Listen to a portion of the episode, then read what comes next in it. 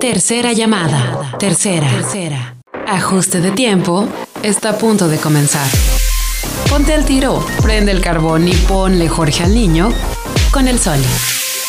Jorge Torres Bernal, en Éxtasis Digital. Ajuste de tiempo, segunda temporada. ¿Sí? Y para coordinarme con Ángeles cuando me haga alguna seña o algo de que vamos a corte. Tenemos tres rolas hoy, pero ahorita le digo. Ahorita le digo. No, yo, yo ya más o menos ya te escucho cuál es la dinámica de la entrevista. Cuando generalmente Chingado estilo que tienes. Sí, así, un estilo así medio... Medio cabrón. Medio ranchero. dice que pero lo ¿Cómo está, don Pancho? Sin COVID. Sin COVID.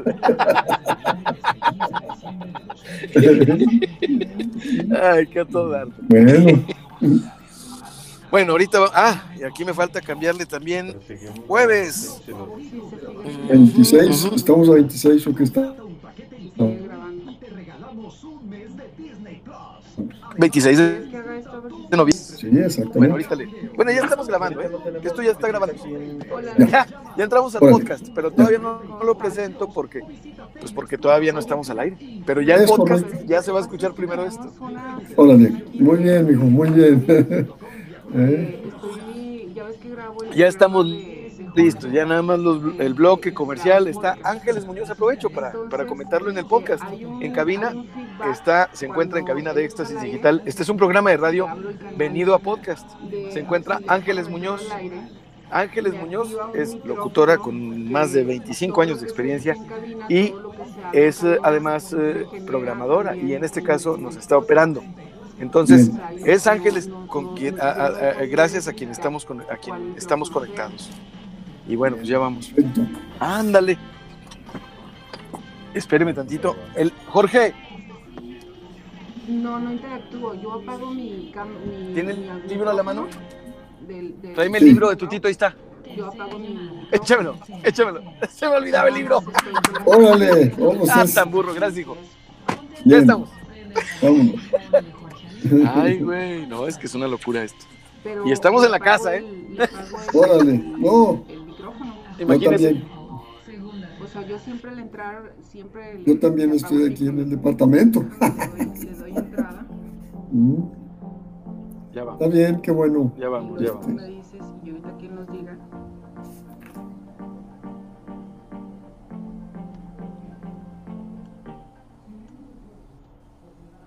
Pues muy buenas tardes, bienvenida, bienvenido.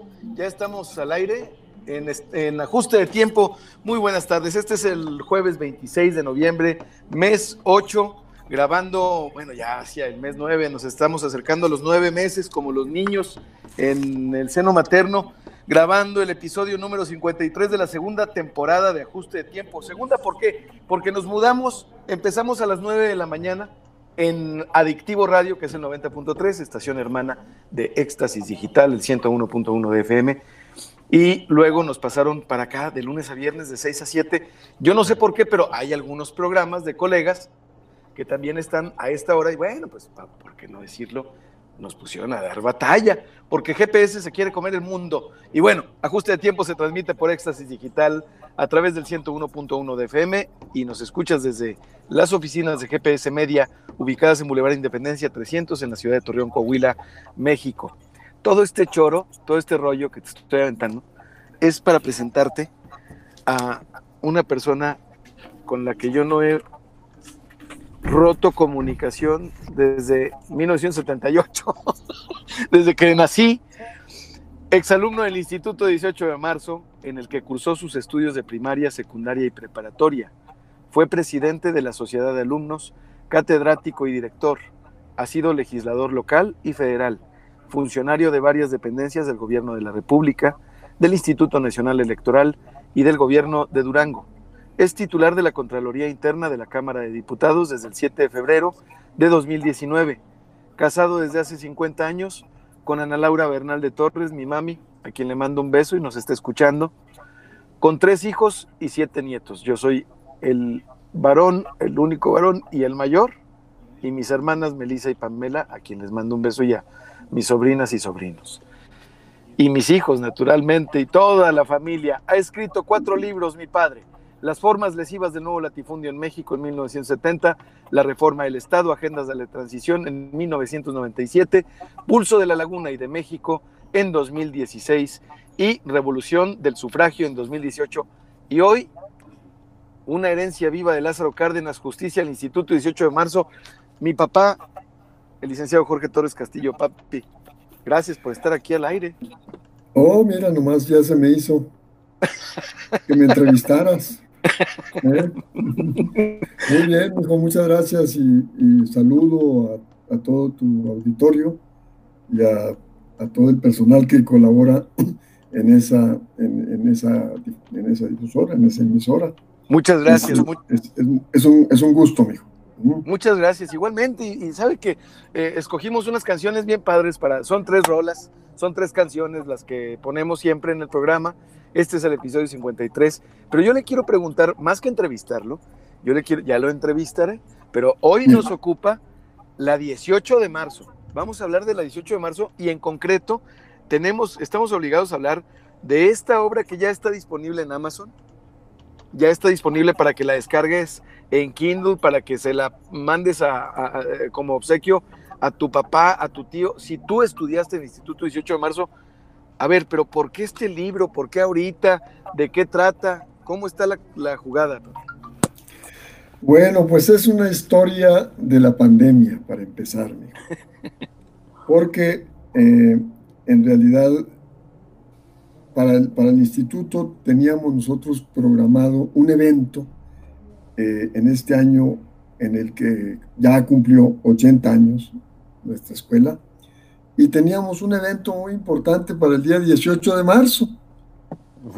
Vamos, me tocó a mí ser cabeza de la organización de ese evento. Para el 18 de marzo de este año. De este año, así es. Y en, esa, eh, en, esa, en ese evento, se le el gobernador del estado le tomaría la protesta al presidente y al comité eh, directivo de la Fundación Instituto 18 de Marzo que nosotros propusimos. Y pues se suspendió, se canceló ese, ese evento porque ya estábamos en pandemia.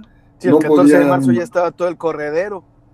Sí, no, el 18 de marzo ya estaban prohibidas hasta las misas en las iglesias. ¿eh? Entonces, este, tuvimos que suspenderlo, nosotros no nos movimos, este, tu mamá y yo no nos movimos para, para allá, para Gómez, nos quedamos aquí del 18 al 22 de, mayo, de, marzo, el, tema de la pandemia se, agudizó, o sea, se, convirtió en, en, una crisis sanitaria en esos días ya. entonces decidimos irnos el día 23, lunes 23 de marzo. Bueno, pues el día 22, en la noche, como se me, se me acabó el evento, del 18 de marzo, un, un proyecto muy bonito que teníamos para ese día. Y entonces dijimos, bueno, pues vamos a hacer un libro en homenaje a nuestra escuela. A ver, yo le quiero hacer una pregunta, perdón, discúlpeme que lo interrumpa, eh, porque siempre eh, la he tenido y seguramente quienes nos están escuchando, que están en mi caso, van a, se hacen la misma pregunta. ¿Por qué los egresados de la 18 de marzo parecieran tener tanto más amor. Se le, se le nota mucho en la pertenencia, la, ¿por qué hacer algo por su escuela si hace tantos años egresó? Bueno, es que eh, eh, algo tiene el instituto. Yo creo que muchas cosas. Una, el edificio eh, para ese tiempo, para nosotros, digamos, te hablo yo, yo tenía nueve años, cuando ingresé al instituto. No, no, no, ingresé al, primer año de primaria, ni al segundo, ni al tercero, ni al cuarto incluso. Yo llegué ahí a la escuela a inscribirme en quinto año de primaria, que era mi anhelo, pero no, no me lo permitieron las circunstancias.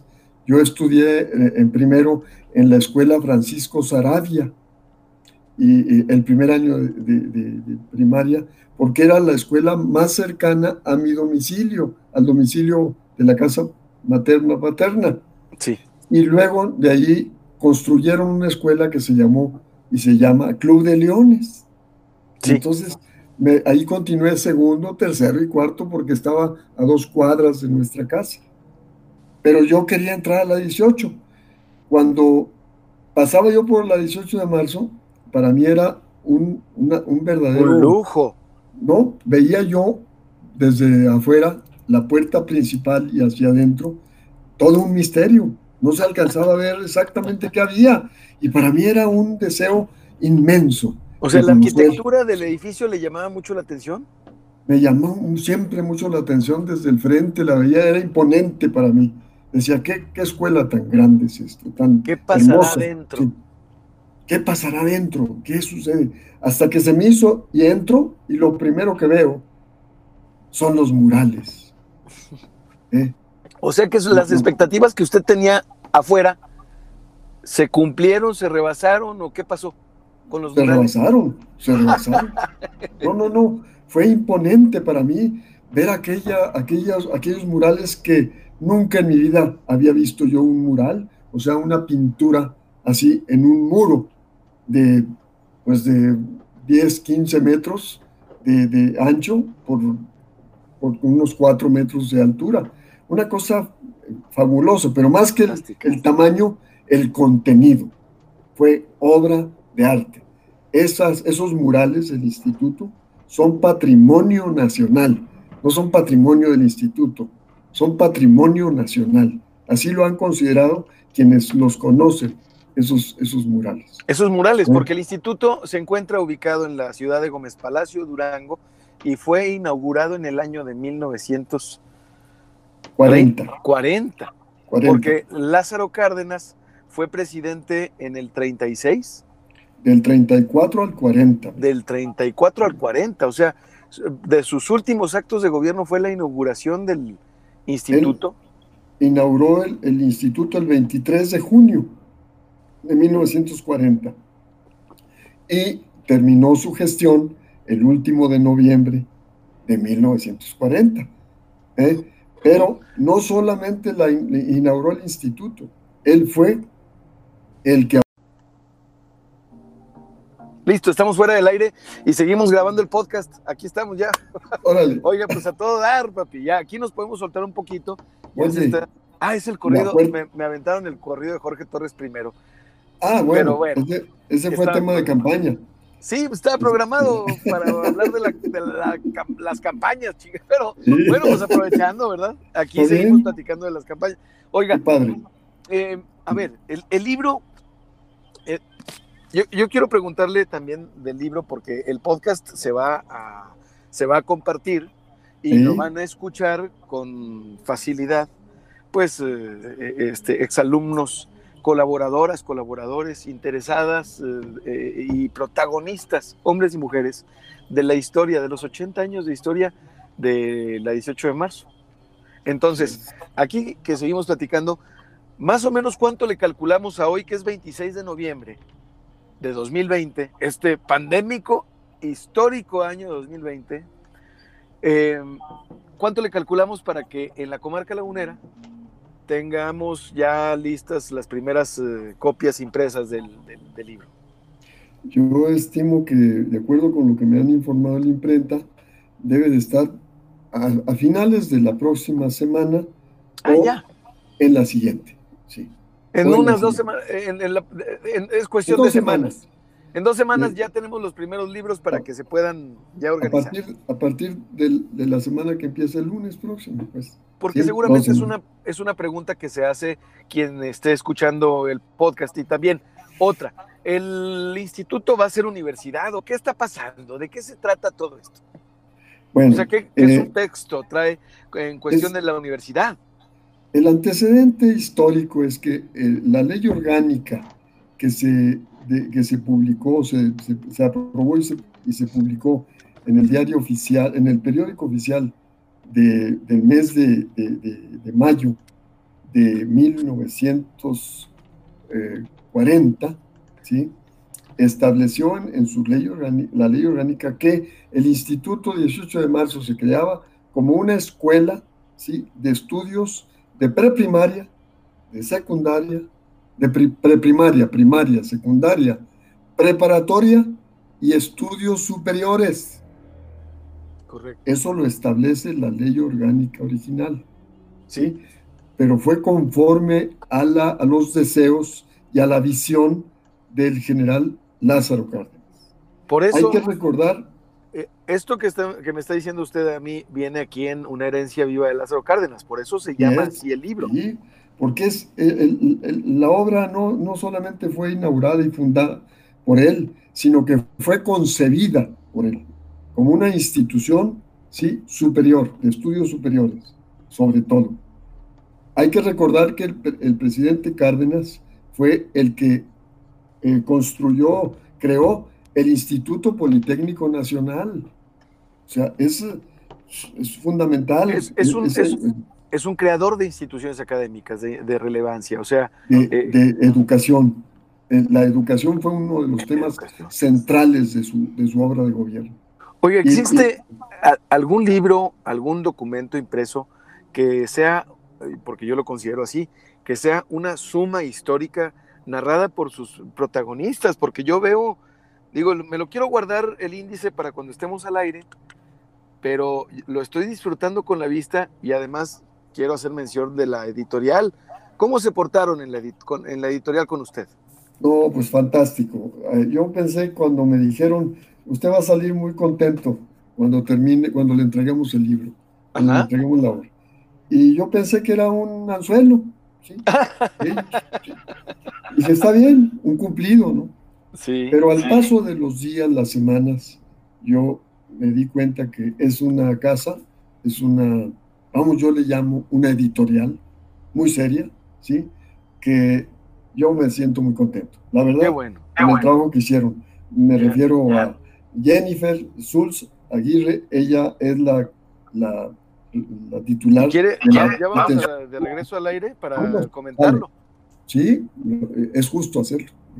Por supuesto que sí, es que la, ya estamos de regreso en ajuste de tiempo. Hablando de la editorial, es que hoy precisamente estoy platicando con mi amigo, el reconocido periodista, reconocido y serio periodista Víctor Hugo Hernández. Y todos los jueves a las 3.30 de la tarde en Radio Fórmula, aquí no tengo, yo no tengo empacho y yo creo que mis eh, amigos y colegas de GPS y de Éxtasis Digital tampoco, porque cuando se es líder, ay, ay, ay, ¿verdad?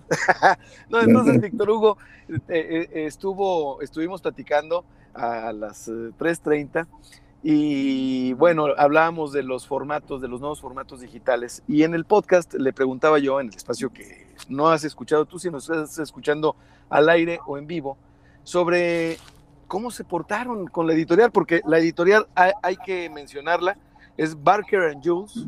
Este editorial permitió que, bueno, lo llevaran a usted. Platíqueme, platíquenos cómo estuvo la hechura del libro, a diferencia de sus otras obras.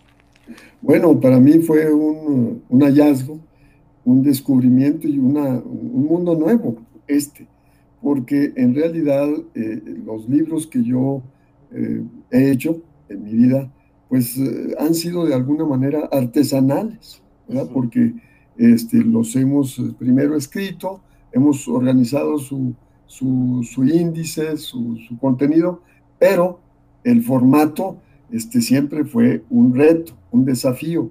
El diseño fue un desafío. para Así mí. es. Sí, pero se hizo, pues uno de ellos prácticamente lo puse en tus manos, mijo, tú me ayudaste con, con ese diseño. Y, y, que tú estabas acá, en, estabas en Gómez y, este, y yo acá en México, y entonces no, acordábamos los, los textos, los formatos acá en la Ciudad de México cuando tú venías. ¿Verdad? Pero, Así es, y además con la invaluable ayuda de Pamela Vasco y de un equipo Pamela, muy completo, los artistas fantásticos, Román Eguía, eh, oh. Miguel Canseco, Memo Colmenero, etcétera. Charlie sí, Collage en la portada, sí. eh, oh, fotógrafo, no, no, sí, sí, sí, de acuerdo. Un, pero, una, una, pero de alguna manera artesanal, como usted lo dice. Artesanal o artística, de alguna manera. ¿Sí? para, ¿Sí? Un eufemismo para no decir que pues no hacemos libros. pues sí, entonces salió el, el, el, el proyecto aquel y el, segundo ya también lo, yo lo hice con gente de, de acá de, que trabajaba conmigo y, y, otras gentes que conocimos. Total, esto para mí fue de veras algo este, extraordinario. ¿sí? Barker Jules, la, editorial. Eh, nosotros les enviamos ahí este, todo, todo el contenido del libro, todo el material, y ellos eh, me dijeron, en 60 días, en 60 días usted va a tener listo ya su libro. Si quiere se lo imprimimos o lo imprime usted donde usted quiera. Y ah. entonces yo pues dije, bueno, pues voy a ver si es cierto. ¿eh? Entonces pasaron los primeros días y, no tenía yo noticias. Entonces ya les digo, a ver, ¿cómo va mi...?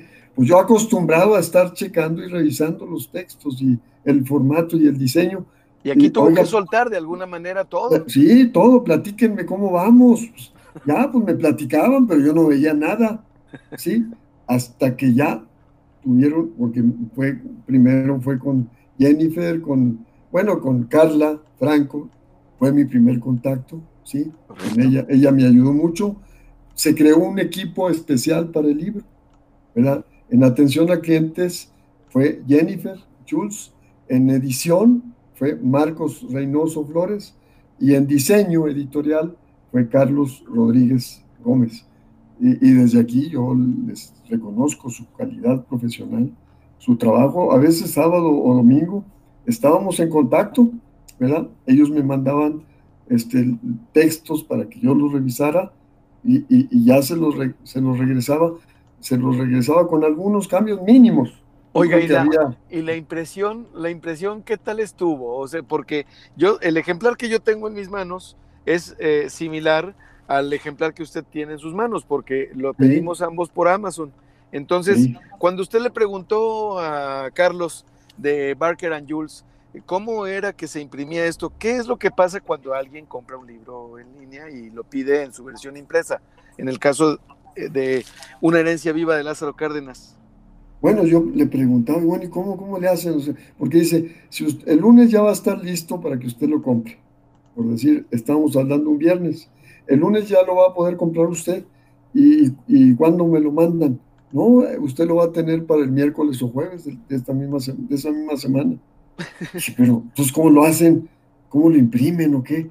No, dice, usted compra un libro y lo imprimen. En el momento en que lo paga, se manda a impresión y se empaqueta y, se manda a su lugar. A, su dueño ya, que lo compró. Punto. Entonces, este libro este, por libro. Este libro está impreso en los Estados Unidos, porque viene de Amazon, en Coppel, Texas, una imprenta de Coppel, Texas, el 18 de noviembre de 2020. Estamos a 26, el día que lo compré, el día que se imprimió. Yo creo que se ha de ver impreso por ahí de las 3 de la mañana, en una fábrica, una imprenta completamente robotizada, y no hubo una sola mano que tocara este producto. ¿No? Así también, este llegó así, yo, yo te voy a decir, yo creo que este, este, este libro, exacta vez que lo pedimos, lo, lo pagamos casi simultáneamente. Este también se imprimió el 18. No más falta la hora, es la que me falta, la hora. Falta la hora y falta el número de ejemplar, yo creo, para que hagan una mejor experiencia de usuario. Oiga, pero sigamos platicando del libro porque yo estoy aquí viendo el índice y, y veo, estoy revisando el índice y veo muchos nombres de gente conocida y querida. Veo el nombre de, bueno, veo varios, varios títulos, por ejemplo, Identidad Histórica y Liderazgo, un proyecto visionario burlado, 1940, 1968, nuevo edificio y la evasión histórica, 1977, el edificio de la segregación, los directores, su gestión, su pulso y su perspectiva, y aquí están los nombres de varios directores. ¿Usted los tiene a la mano? Así es, todos ellos son los últimos este, directores de la escuela. ¿Los podemos mencionar? Claro que sí, aquí están, este, bueno, en realidad yo soy el decano de los exdirectores. bueno, usted tiene entonces la obligación histórica, la carga histórica, obligación histórica de hacer este libro. Yo, yo fui director 1977, 1900, 1980, ¿sí? Entonces me sucedió en el cargo Héctor Sotelo Ábalos, Raúl Muñoz de León le siguió a Héctor, Arturo Orozco González, Roberto Fierro Martínez, Juan Carlos Padilla Valdivia, Carlos Sánchez Arismendi, Ricardo Cerrato Rojas, Manuel Cecilio Vázquez González y Claudia Gabriela Bonilla Dávila. Estamos hablando pues de, propiamente 2, 4, 6, 8, 10, 11 exdirectores.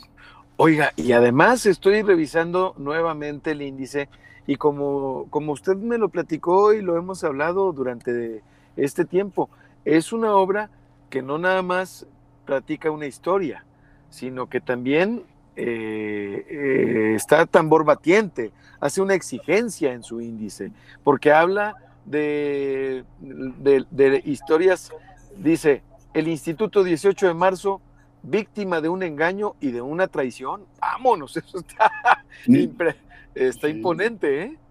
Héctor Sotelo es el que escribe ese, ese texto. Yo se lo pedí que lo escribiera porque lo platicamos.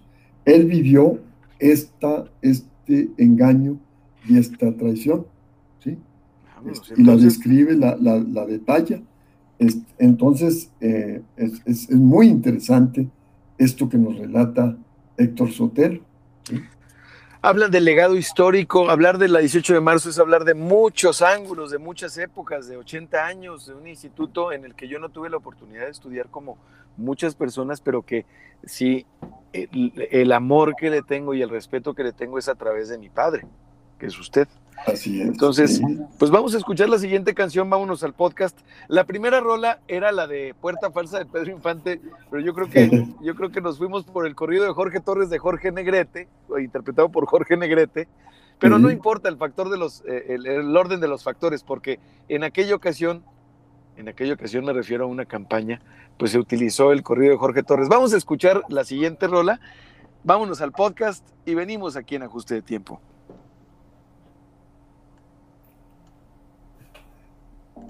Ya estamos fuera. Eh, ya estamos en el podcast nuevamente. ¿Cuál es la rola? Sí, no me puso, no me, no me programó la primera.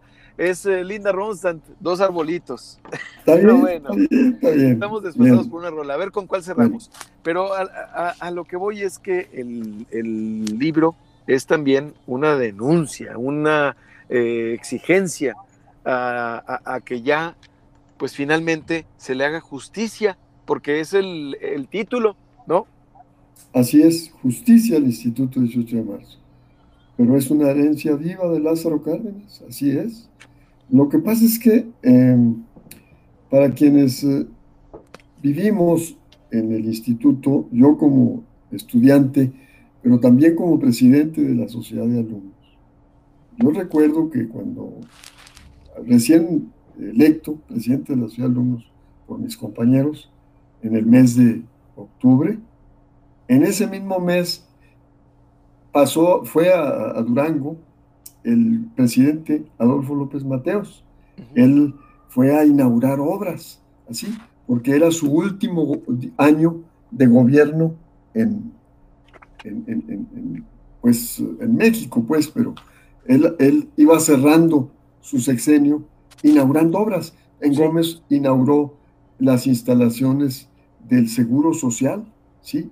Ahí este, sobre Agustín Castro, la calzada Agustín Castro y Boulevard Alemán. Miguel Alemán. Ahí, ahí lo abordé yo al presidente de la, de la República, este, metiéndome en medio de las filas de la Guardia del Estado Mayor Presidencial, que eran puros soldados y eran vallas muy cerradas, con armas, los, los soldados, yo me metí entre, entre dos soldados y, me quisieron este, pues, sacar, sí, sacar del, porque yo infringí este, e, esa, esa valla.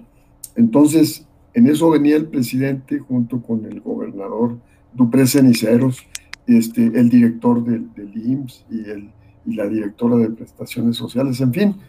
Entonces dijo, momento, déjenlo que, déjenlo, déjenme.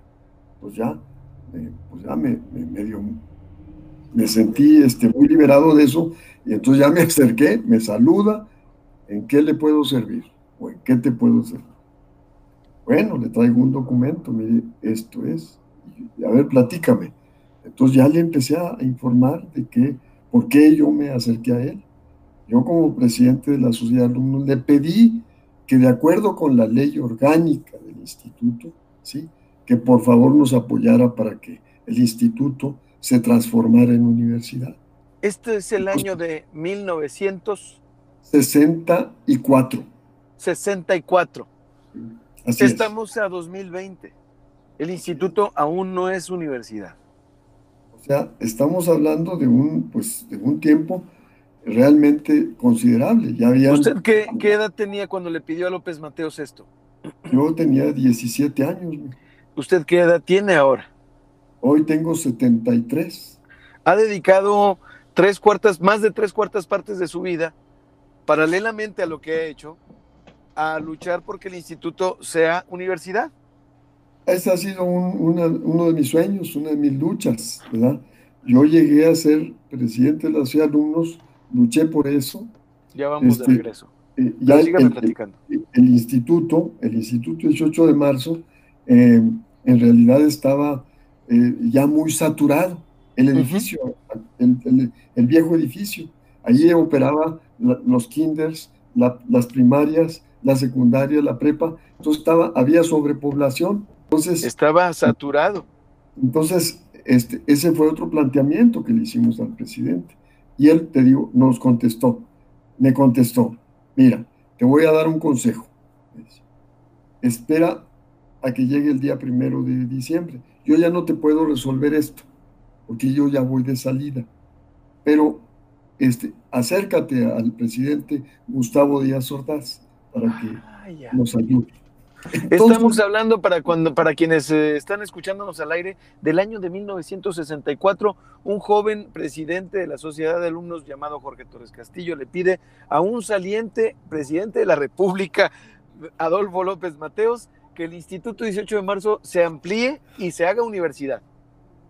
Y aquí, y aquí está una fotografía que, es, que no me deja mentir, da fe del momento que nos platicó en el podcast.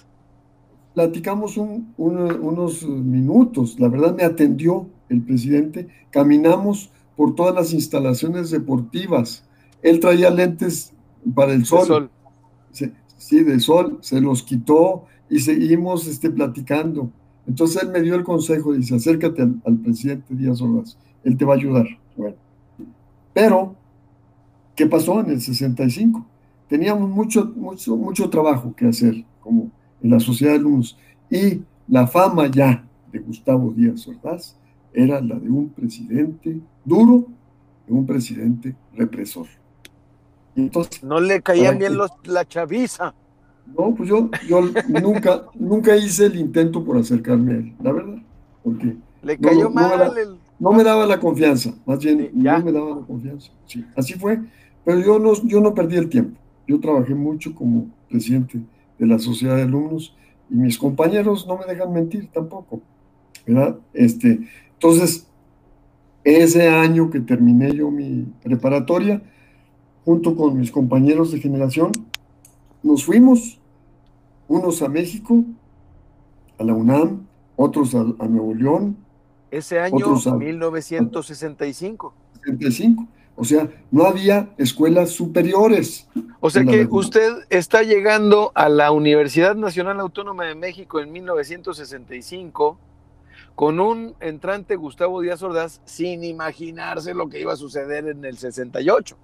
No, no, no, no, no, no me imaginaba, pero este, sí sentía que, el ambiente estaba pesado.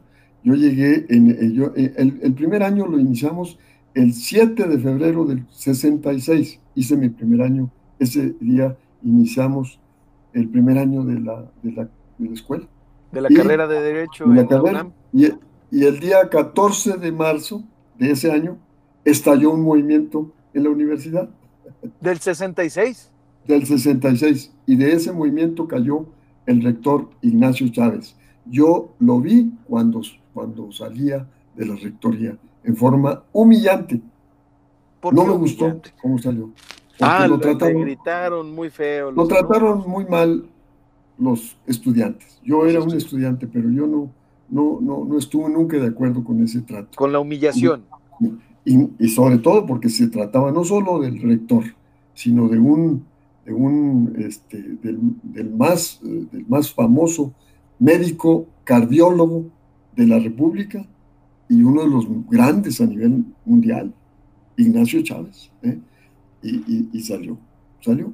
Entonces todo aquello este, estaba fermentando el movimiento que, estalló en el 68. ¿sí? Bueno, entonces... El, monumento de, el monumento de Miguel Alemán, que, sí, que, estaba ahí en la universidad, pues, fue tronado, o sea, lo, lo estallaron. Lo estallaron. Con, con, con, petardos, con, con, dinamita. Pues, que sí, lo dinamitaron, la verdad. Y nunca se volvió a intentar ya construirlo y ponerlo. ¿sí? ¿Qué, Porque en realidad México diferente? Sí, bueno, son, la verdad son cosas muy fuertes las de ese tiempo. Y bueno, el de, la desembocadura de toda la inconformidad de los estudiantes, sí, pues fue en, el, en octubre del 68. Del 68 y, y, y, la represión, matanza de, de, la Plaza de las Tres Culturas y demás. Naturalmente. Este, Naturalmente. Ahora, eh, hablando del, regresándonos al libro y regresándonos a la, 18 de marzo y hablando de algunas dudas que podrían surgir, déjeme ver, me voy a adelantar al, al, a las leyes de Murphy porque este celular se nos puede calentar de más y como estamos transmitiendo desde las cabinas, bueno, yo desde la cabina de mi coche y usted en su casa en la Ciudad de México. Así es. Cayó en la comarca lagunera, ya, ya de regreso allá en la Ciudad de México. Pero hablando del libro, este libro, ¿cuánto tarda en llegar? ¿Cuánto le tardó en llegar cuando usted lo pidió a Amazon? primero te digo, dijo, el volumen fue de 470 páginas. Eso es importantísimo. Yo pensé que iba a ser un libro de 300 páginas. Es más, así me lo cotizaron allá en la laguna. Entonces, se disparó, ¿verdad? Porque en realidad, pues, este fue un, es un libro colectivo, mijo. Nosotros condujimos ese trabajo, pero en realidad estamos hablando de más de 30 eh, exdirectores, ex maestros y al, exalumnos de la escuela que participaron y que están en las páginas de ese libro. O sea que el libro llega en el marco de ya eh, el preámbulo para que la 18 de marzo sea en efecto universidad en el 2020. Bueno, yo creo que ese es, ese es uno de los, de los grandes resultados de este libro antes de ser publicado, porque nosotros eh, nos reunimos con el gobernador del estado, el licenciado este, José eh, Rosa Saispuro, él eh, nos recibió a los exdirectores que nos constituimos en el Consejo Consultivo Honorario de Exdirectores y le planteamos la deuda histórica que hay con el Instituto 18 de Marzo. Él este, fue muy abierto, entendió el sentir histórico de la 18 de marzo dijo, yo me comprometo a que el instituto será universidad. A, ver, entonces, ¿quién era gobernador en el 64 cuando iba de salida López Mateos? Enrique Dupré Ceniceros. ¿Y luego le sucedió a Dupré? Eh, fue, creo que fue Alejandro Páez Urquidi. Sí. Alejandro Páez Urquidi, y luego de Páez Urquidi. Ah, no, este, fue el doctor, ah, el doctor Mayagoitia después. El doctor. O sea, estamos hablando de, eh, es que los, los sexenios del, de Durango son diferentes al sexenio federal, ¿verdad? Así Entonces, este, 62, 68. 62, 68 fue el gobierno de Dupré Ceniceros, que no terminó. O sea, a él estalló el movimiento del Cerro del Mercado en Durango. Correcto. terminó su gobierno, su sexenio, como gobernador interino este, el, licenciado Rodríguez Solórzano, ¿sí? Bien. Eh, bueno, pero es toda, esa es otra historia. Es que lo que yo quería era checar nada más cuántos gobernadores han pasado y cuántos presidentes han pasado y cuánta historia ha pasado para que la 18 de marzo sea universidad. Y de eso se trata no nada más eh, el programa, se trata el libro, se trata el programa y se trata de que en estos días, pues tal vez también haya una presentación virtual del libro en conjunto con el Consejo Honorario de Exdirectores de la 18 de marzo, quienes estuvieron involucrados en este libro, y tal vez eh, este, legisladores, autoridades del gobierno del estado de Durango. Y del municipio también, o sea, Y del municipio. es que, es que el, el Instituto 18 de marzo es un instituto realmente que ha construido su fama, su historia, ¿sí? no solo a nivel municipal, sino a nivel regional y a nivel estatal, incluso trascendiendo las, las, eh, fronteras del, Estado y de la región. Entonces, es realmente eh, el, el tema central del libro, en realidad, es que el instituto se convierta en universidad. Antes de que se publicara el libro, de que lo presentemos incluso, ya el, el, resultado del libro ya se dio. O sea, el gobernador ya se comprometió. Ya hay ahorita un proyecto de ley orgánica de la Universidad 18 de marzo de La Laguna. ¿sí? Ah. Yo esperaría el proceso legislativo para que esta iniciativa entre al Congreso del Estado y que yo diría, el, el, no, no, en este mes de, de, de, noviembre ni de diciembre, yo pienso que para el, el 18 de marzo del, del 21 será ya un día de fiesta para el instituto. ¿sí? Ojalá día, que lo sea, claro. Vamos a, vamos a lograrlo. Yo estoy así seguro. Es. Así es, yo, yo también hago votos porque así sea. Y vamos, vamos a escuchar la tercera canción, si le parece, papi. Vamos a, vamos a escuchar, a, vamos a, al corte, vámonos al podcast. Pero antes de irnos al podcast, déjame invitarte a ti que nos estás escuchando a que te suscribas al mismo y que no dejes de seguirme en mis redes sociales porque eh, a propósito de las tasas de ajuste de tiempo que ya vamos a, a, a hablar de, es, de ese tema próximamente, también tenemos un jersey que nos regala sobre, es un diseño original sobre el 10, Diego Maradona, el 10, que se fue ya, se fue, se fue convirtiéndose en leyenda. Vamos a escuchar una rola y regresamos aquí a ajuste de tiempo con mi papá, el licenciado Jorge Torres Castillo. Estamos fuera. ¿Qué ole? Ya. No, padrísimo. No, la verdad es que este. Ahí está, puerta eh, falsa. Oh. Mire. No, pues cállate. A ver. ¿Sí le alcanza? Sí, esa, esa canción, mijo, este. Sí, dígame. Entre, entre los amigos eh, que nos juntábamos, sí. decían que era, era el himno mío, era mi himno. Ah, no, pues era la primera. Pero mire, ya estamos cerrando con la, con el, con la que Bien. es el himno. Decía la palomilla, padre. los amigos. No, Oiga. mira, amigo, este, yo, este, yo tengo que, lo, lo, puedo hacer ahorita o lo, lo, lo, repetiré, este, pero en realidad yo soy un, un hombre agradecido con mi escuela y reconocido para mis amigos. O sea, yo reconozco a Raúl Muñoz de León su, su amistad y su, pues, su tesón primero para estar luchando hoy contra problemas de salud que ha venido sufriendo desde hace ya varios años. Sin embargo, su, su carácter, su, su voluntad y sus ganas de vivir lo mantienen entero. ¿eh? Ha sido de veras un aliado fundamental para este libro. O sea, lo hemos, lo hemos hecho juntos. Del libro, sí. Sí. Así es, y, y, no se rajó nunca, ¿eh? no se ha rajado.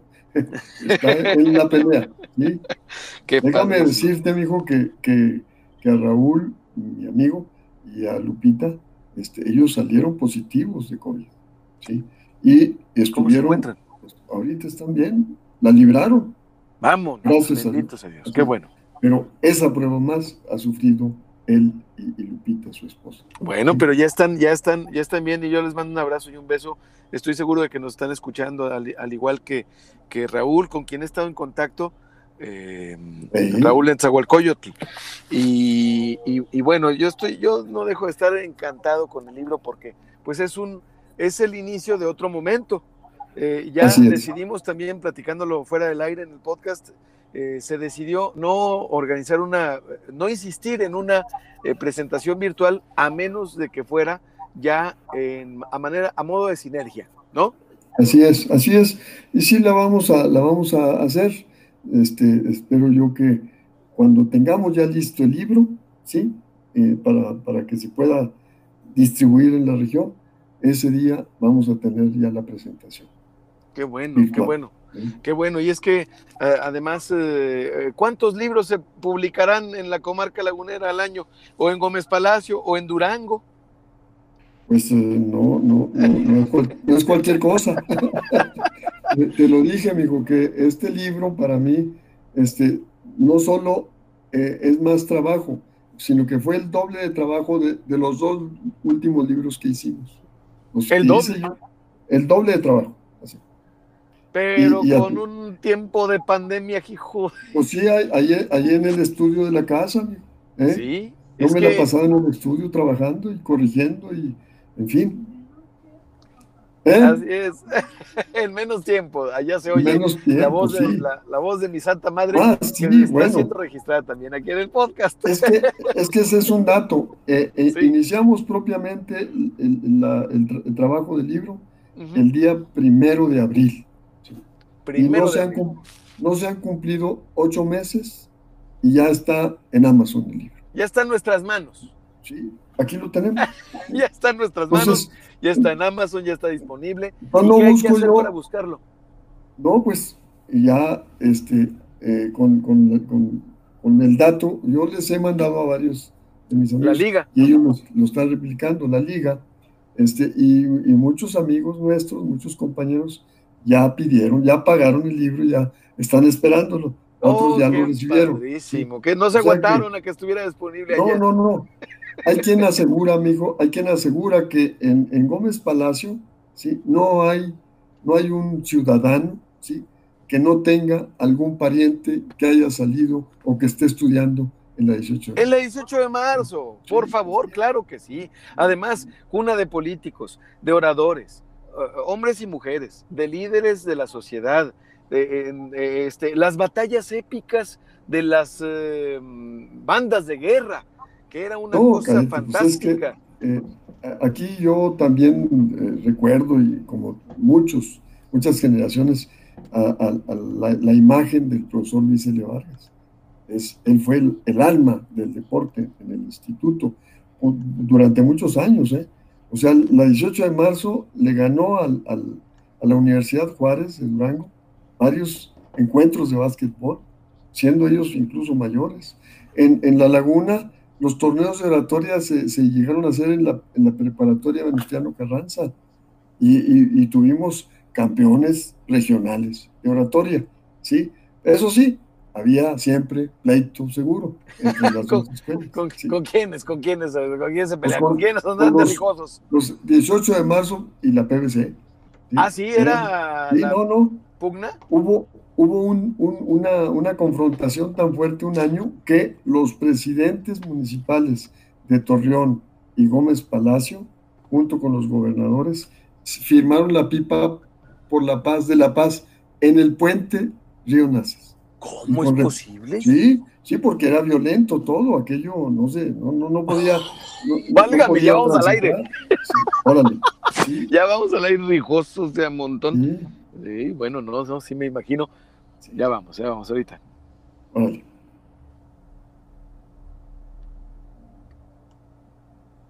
Y ya estamos de regreso en ajuste de tiempo. Oiga, bueno, pues es que ha sido toda una odisea entonces, eh, desde antes del libro, desde antes, eh, empezando por el evento que no se dio, el 80 aniversario del Instituto, del Instituto 18 de marzo, luego una reclusión obligada para todas y para todos, luego la creación de esta suma histórica, que yo le llamo así, es una suma histórica del, libro de la, 18 de marzo, paralelamente a todo el caminar, el andar legal, jurídico, para que se convierta en universidad. Entonces, como resumen, ¿qué esperamos?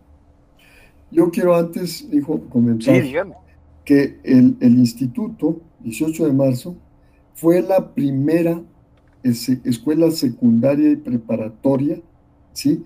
Oficial en la comarca lagunera. La primera. La primera. y ahí, lo, ahí está la, la información histórica. En 1940 fue la primera. En 1942 se creó la secundaria Venustiano Carranza. ¿La PVC? Pero fue la, no, antes no, no, era ahí, todavía no era PVC, era secundaria. Era secundaria. Carranza. se, se, se, agregó la preparatoria en 1945. Mire, fíjese, o sea, desde, desde, desde los nueve años usted entró a la 18 y luego la competencia no se acaba todavía, es 2020. Todavía no. No, pero, pero te digo algo, te platico algo más que no, no estoy, no estoy diciendo ninguna, ninguna mentira, ni estoy distorsionando la verdad. O sea, el Instituto 18 de Marzo tuvo su primera generación de bachilleres en el 45. ¿sí? Y la preparatoria Venustiano Carranza en el 47. ¿Dos años después? Dos años después. Bueno, estas dos instituciones, la 18 y la Venustiano Carranza, al paso del tiempo se convirtieron en las instituciones emblemáticas educativas de la comarca lagunera, de Torreón Gómez y Lerdo. O sea, por encima del francés y de las instituciones privadas que había. Ahí sin, sin raspar muebles, raza, ¿eh? Así es, pero así fue, ¿verdad? Entonces, sí, también hubo, hubo, hubo confrontación, también, desde luego que sí, pero lo importante aquí es que, este es un dato importante, la preparatoria Venustiano Carranza sufrió también los embates que sufrió el Instituto 18 de Marzo por parte de la capital de Coahuila y por parte de la capital de Durango. Ah, la vieja historia del centralismo de las capitales. Pero, así fue. Entonces, este, en Coahuila, la preparatoria Venustiano Carranza, y lo digo con dolor también, porque me duele, porque es una escuela hermana, este, declinó, sucumbió frente a las presiones del Estado y de la Universidad de Coahuila. O sea, la PBC, la PBC debería de ser universidad también. Y no, no la dejaron, eh, la absorbió la Universidad eh, de, Coahuila. Es parte de la Universidad de Coahuila. A partir de ahí, la Venustiano Carranza desapareció del mapa de la región. Vámonos. Y la 18 de marzo se conservó. Resistió. Resistió los embates del Estado. La negativa. Y, y, bueno, este, ¿cuántos años? Sí, estamos cumpliendo 80 años y ahí la llevamos. Vamos a lograr que el instituto se convierta en universidad. Ya tenemos un compromiso serio, formal, del gobernador Rosas Bueno, entonces ya es un compromiso, ya, ya se ha visto mm, eh, también en los medios de comunicación eh, impresos, lo he visto también en lo digital, y qué bueno, qué bueno, ya porque además hay que contar esa historia. Eh, que tenga, que tenga un, final feliz, pero no, no final, sino un buen inicio. Un final feliz es un buen inicio. Va a ser el renacer del instituto cuando, cuando, cuando lleguemos a la transición de la universidad. O sea, la, 18 de marzo fue la, vamos a decir, fue la, el alma mater de la Laguna de Durango. Pero cuando le robaron su crecimiento, entonces empezó un proceso de decadencia, de alguna manera, a nivel no de la 18, sino de la laguna de Durango. O sea, no, no decir, una degradación sistémica, por eso. Es que es, eh, pegarle, pegarle a la academia o pegarle al conocimiento, pues es pegarle y darle ondas sísmicas trepidatorias y oscilatorias a la sociedad. Así es, y, la 18 de marzo, eh, un director, Francisco Galindo Chávez, un médico que fue olímpico, deportista olímpico este, en, ese tiempo, antes, él llegó a ser director del instituto y del instituto él saltó a la presidencia municipal. ¿Pero por qué? Porque el instituto 18 de marzo era lo máximo. Un semillero. Sí, y entonces, pero pues este, hubo hubo, hubo quienes, a quienes no les gustó eso. Eh, un equipo computacional, eh, cuando las computadoras eran algo imposible de tener, ocupaban cuartos, ocupaban, eran, eran equipos muy caros. También la 18 de marzo de los 70 eh, tuvo primicia. En mi, en mi época como director fuimos la primera institución pública en La Laguna. Eso me lo que tuvo, que tuvo dos computadoras. Eran realmente computadoras enormes. De ahí surgió ya la, la, pues, la digitalización. O sea, usted, usted, usted fue director, entonces recuérdenos, por favor. 77, 80, amigo. Del 77 al 80, ¿y las computadoras llegaron? Yo creo que un poco antes. Este, nosotros teníamos ahí dentro del equipo de catedráticos del instituto, Juan José Gutiérrez era un, pues un, vamos, un cerebrito. Un cerebro. Y él fue el que, él fue junto con un grupo de jóvenes maestros, este, vamos, más jóvenes que yo, que impulsaron y, me convencieron de que había que este, computarizar la parte académica del instituto. O sea, todos los expedientes que se manejaban en papel se fueron, se fueron ya se fueron digitalizando. El examen de admisión era para revisarlo, para ahí entró todo. En sistemas, o sea, se, empezaron a aplicar en sistemas. Oiga, eh, yo espero que esta, yo estoy seguro y espero y hago votos porque esta sea la primera vez que estemos juntos en un podcast y en un programa, pero se nos ha terminado el tiempo. Muy bien, mijo. Seguimos. En esta emisión, a mí me da mucho gusto saludarlo. Gracias a Ángeles Muñoz en cabina, gracias a todo el equipo de GPS de Éxtasis Digital, gracias a usted. Allá en la distancia, estamos a mil kilómetros de distancia, pero le mando un abrazo enorme. Y gracias a usted y a ti por escucharnos. A usted o a ti, como le guste que le hablen, como te guste que te digan. Gracias por escuchar Ajuste de Tiempo y gracias por eh, tomar en cuenta una herencia viva de Lázaro Cárdenas, justicia al Instituto 18 de marzo. Su mensaje, ya para cerrar. Dijo que este, estoy muy contento y, muy emocionado de que ya estemos culminando un viejo sueño, o sea, un libro para el instituto. No solamente son 1470 páginas, es un libro de contenido, de recuerdo, de coraje, de denuncia y este, es el primer libro en, la historia del instituto. Y yo me siento muy, muy contento de entregarle este homenaje a mi, a mi escuela. Enhorabuena. Enhorabuena, enhorabuena y gracias por escucharnos. Muchas, muchas gracias. Y te, te, dejamos con la programación de Éxtasis Digital en el 101.1. Más al ratito, el podcast de ajuste de tiempo disponible en sus plataformas Spotify y Apple Podcasts. Muy bien, amigo. ya terminamos, ya terminamos. Ya le marco en este momento este, para platicarla. Órale, ya, órale pues. Ya. Es que no encuentro dónde está ese, ese escenario de ahí.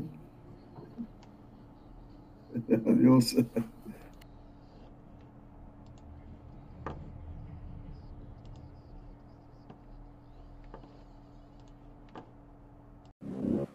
Ajuste de tiempo se transmite de lunes a viernes de 6 a 7 de la tarde por Éxtasis Digital. Jorge Torres Bernal en Éxtasis Digital. Ajuste de tiempo, segunda temporada. Una estación de GPS Media.